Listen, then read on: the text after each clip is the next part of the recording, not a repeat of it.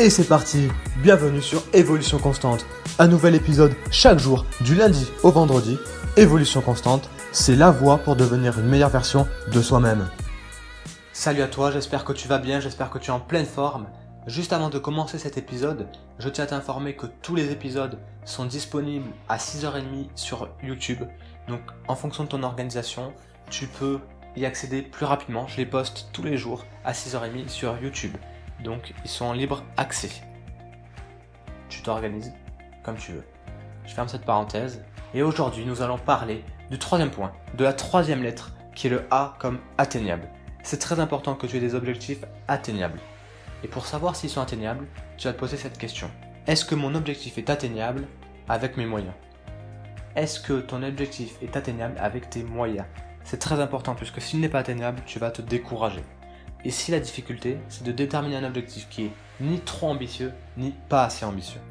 C'est de vraiment faire attention à ce curseur. Puisque s'il est trop ambitieux, tu vas avoir énormément de mal à l'atteindre ou tu vas même pas l'atteindre et donc du coup tu vas être découragé. Et si au contraire il est trop simple, ben, tu vas pas être stimulé et donc du coup tu n'auras pas des résultats que tu pourrais avoir. J'en avais parlé il y a 15 jours dans la semaine de euh, comment tenir ses bonnes résolutions. J'insiste vraiment sur ce point puisqu'il est très important. Fixe-toi des objectifs qui soient ambitieux, puisque s'ils sont pas assez ambitieux, tu vas bah, tout simplement passer à côté de résultats qui peuvent être vraiment très intéressants et en plus c'est plus stimulant.